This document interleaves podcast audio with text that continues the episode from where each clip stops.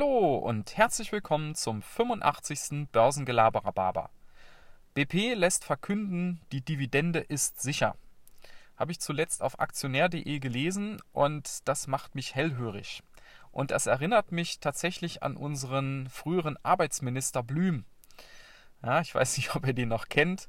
Er ist ja schon eine Weile tot ist so ein kleines Männchen mit Brille gewesen und der hat mal vor vielen Jahren den Spruch gebracht, die Rente ist sicher. Ja? Und was daraus geworden ist, das wissen wir alle heute. Die ist nämlich alles andere als sicher. So. Und äh, wenn ich jetzt sowas höre, die Dividende ist sicher, äh, dann heißt es, glaube ich, erstmal Vorsicht.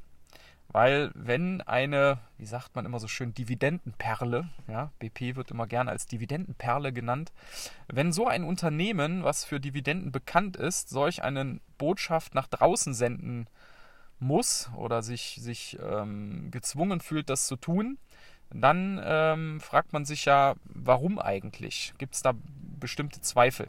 Und die gibt es sicherlich, weil BP hat ja jetzt erst vor kurzem die Dividende halbiert und ähm, auch diese Aussage mit der Dividende ist laut Management auf einen Ölpreis zwischen 40 und 45 Dollar bezogen, dass man dann der Meinung ist, die Dividende kann weiter gezahlt werden. So, jetzt äh, habe ich zuletzt tatsächlich einen Commerzbank Rohstoffanalysten gehört und der hat gesagt, beim Ölpreis alles über 40 Dollar ist schon sportlich.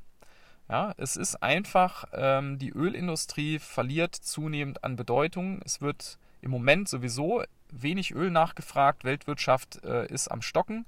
Aber auch mittel- bis langfristig wird das an Bedeutung verlieren. Immer weniger Öl wird nachgefragt werden.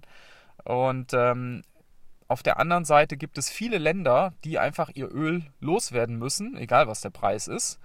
Und da denke ich gar nicht so an Saudi-Arabien, wobei vielleicht die auch, aber ich denke vor allen Dingen an etliche afrikanische Länder, südamerikanische Länder, die einfach dieses Öl verkaufen müssen, um überhaupt an Geld zu kommen. Die haben nicht viel anderes, womit sie Geld verdienen können. Und deshalb wird meiner Meinung nach der Ölpreis nie wieder auf seine alten Hochs von jenseits der 100 Dollar pro Barrel steigen. Und deswegen ist es auch alles andere als fraglich, wie es mit den Dividenden bei den Ölkonzernen und damit eben auch bei BP äh, weitergeht. Ja? Also, Vorsicht ist die Mutter der Porzellankiste und das ähm, gilt auch äh, für diesen Bereich meiner Meinung nach. Ja, wir werden schauen, wie sicher die Dividende ist. Ich wünsche euch mit Sicherheit heute einen schönen Tag wieder und bis dann.